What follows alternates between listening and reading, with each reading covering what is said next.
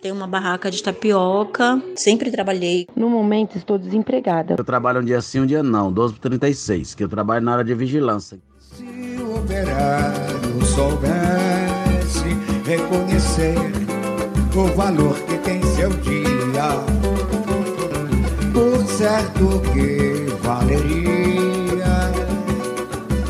Salve, povo de luta! Esse é mais um podcast do setor de formação eu sou a Luana, estou aqui com a companheira Gabriela. Oi, pessoal. E o companheiro Daniel. Olá, companheirada. Hoje o nosso papo será sobre o dia 1 de maio. Feriadão, dia do trabalhador. Mas por que não tem o dia do patrão? Ele não é importante? Não é ele que dá emprego pra gente? Boa pergunta. Se a gente pensar na sociedade que a gente tem, Luana, ela é uma sociedade que premia e valoriza sempre o grande capitalista, né? O rico e nunca o trabalhador. Porque pensa aqui comigo, quem é que sonha em ter os empregos mais desvalorizados da nossa sociedade? Tem alguém que chega e fala: ah, o meu sonho é trabalhar muito e ganhar pouco, que é a realidade da maioria dos trabalhadores. Ninguém diz isso, né? As pessoas sonham em ser muito ricas, ter muita grana, comprar um celular caro, o que é normal, é assim mesmo. Mas o que isso mostra é que na nossa sociedade desigual, o valor está sempre do lado de quem tem muito dinheiro, de quem tem poder, dos donos de grandes empresas. Na nossa sociedade capitalista, todo dia é o dia dos ricos. São os banqueiros, por exemplo, que não têm que pagar imposto em cima dos lucros que eles têm. Os grandes proprietários de terra que ficam devendo imposto para o governo e têm dívida perdoada. Mas vai o trabalhador não pagar IPTU ou não pagar o documento do carro para ver? O dia 1 de maio existe para lembrar para todo mundo que os direitos que os trabalhadores conquistaram vieram com muita luta e debaixo de muita repressão. É um símbolo que os trabalhadores não aceitaram e não vão aceitar ser explorados. É a mesma coisa com o Dia das Mulheres, né, dos negros, da galera LGBT. Chega 8 de março e sempre vem alguém dizer: "E o Dia dos Homens?". Todo dia 20 de novembro vem alguém perguntar: "E o Dia do Branco?". No capitalismo, todo dia é o dia do branco, do hétero, do homem. Porque nossa sociedade capitalista é racista, é homofóbica e machista.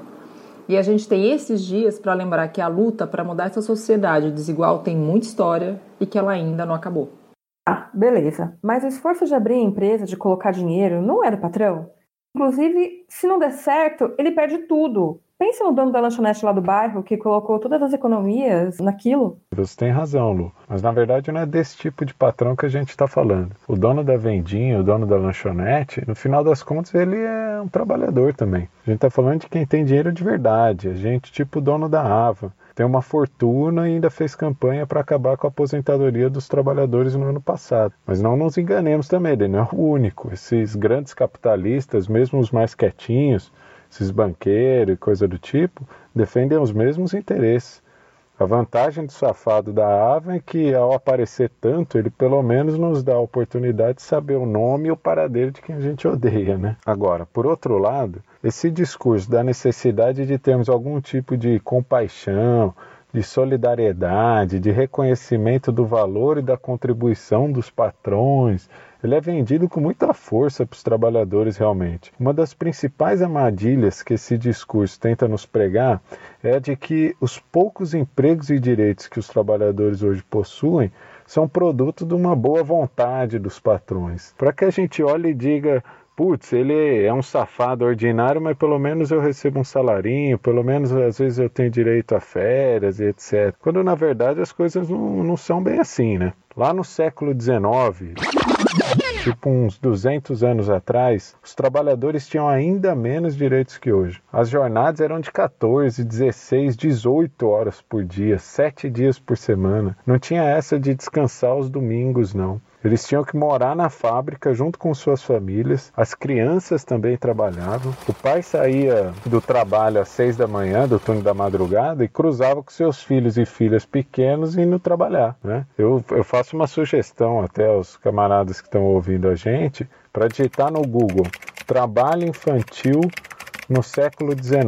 Só isso, trabalho infantil no século XIX. E vão lá em imagens, que vocês vão ver o tamanho das crianças trabalhando nas fábricas, operando aquelas máquinas enormes. Era uma barbaridade, uma coisa escabrosa. Férias, então, não tinha férias, não existia isso. E outra, se você se machucasse no trabalho, era mandado embora, sem indenização, sem seguro, sem médico, sem nada. Mas então, e hoje? Aparentemente a coisa mudou, né? Mas será que esses poucos direitos que nós temos foram produto do peso da consciência dos patrões? Claro que não.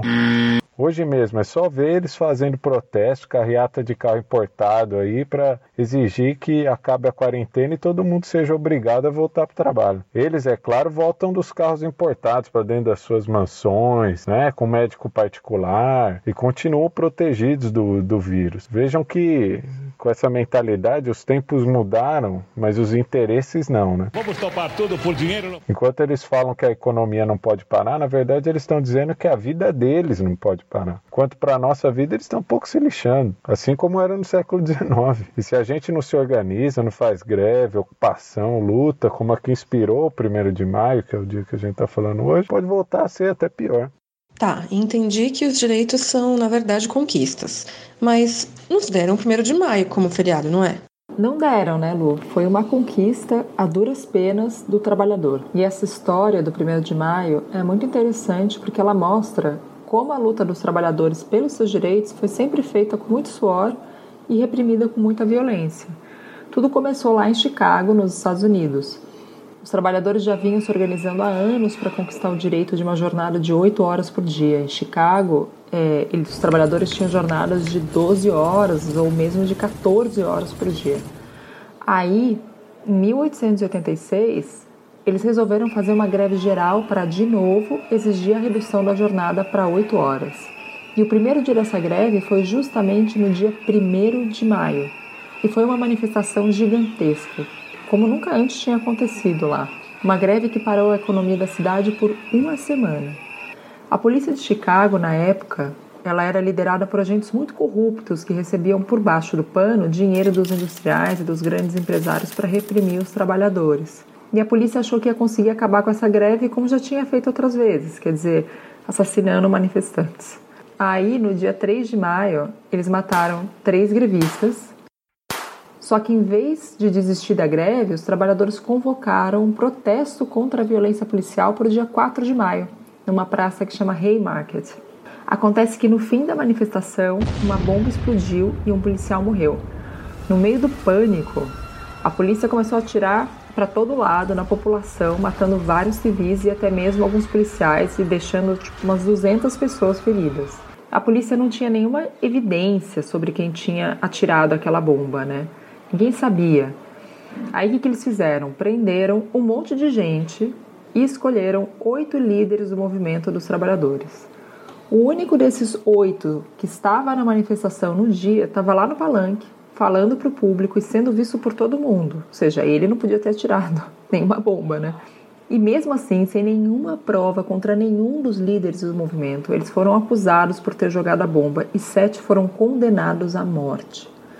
O julgamento foi um ano depois da greve, foi em 1887, e quatro deles foram executados no mesmo ano. Acontece que seis anos depois, quer dizer, em 1893, Cinco dos condenados já tinham morrido, três continuavam presos e eles finalmente receberam um perdão do governo, que admitiu que o julgamento tinha sido uma fraude, uma mentira e que não tinha nenhuma prova contra os condenados. Inclusive, tem indícios de que a bomba pode ter sido plantada até talvez até mesmo pelos policiais, plantada na manifestação justamente para incriminar os trabalhadores. Bom, aí a partir de 1891, finalmente Chicago implementou a jornada de 8 horas e no século XX vários países do mundo foram adotando o dia 1 de maio como um símbolo da luta dos trabalhadores. Gente, se a briga foi nos Estados Unidos, a data se tornou parcialmente mundial? Bem, então, é que toda essa situação dos trabalhadores do século XIX, da qual falamos, não acontecia só nos Estados Unidos. Né? Essa era a realidade dos trabalhadores em todo o mundo de tal modo que algumas pessoas passaram a perceber que onde chegava o capitalismo, chegava com ele o sofrimento aos trabalhadores. Duas dessas pessoas ficaram muito famosas até hoje, que é o Karl Marx e o Friedrich Engels, dois militantes alemães que passaram a estudar como esse sistema funcionava. Escreveram muitos livros revelando os segredos do capital, né, do capitalismo. Entre eles tem um pequeno texto, mas que ficou mundialmente conhecido, que é chamado Manifesto do Partido Comunista, onde eles propunham a união dos trabalhadores independente de que país eles sejam. O lema era Trabalhadores de todos os países univos. A partir daí, os trabalhadores continuavam sofrendo na, na mão dos patrões, mas agora eles pelo menos conheciam, pelos estudos de Marx, a razão daquele sofrimento, contra quem eles tinham que lutar. Né? E aí começaram a se organizar internacionalmente. A primeira grande organização mundial dessa natureza foi a Associação Internacional dos Trabalhadores, a AIT, que ficou mais conhecida como a Internacional.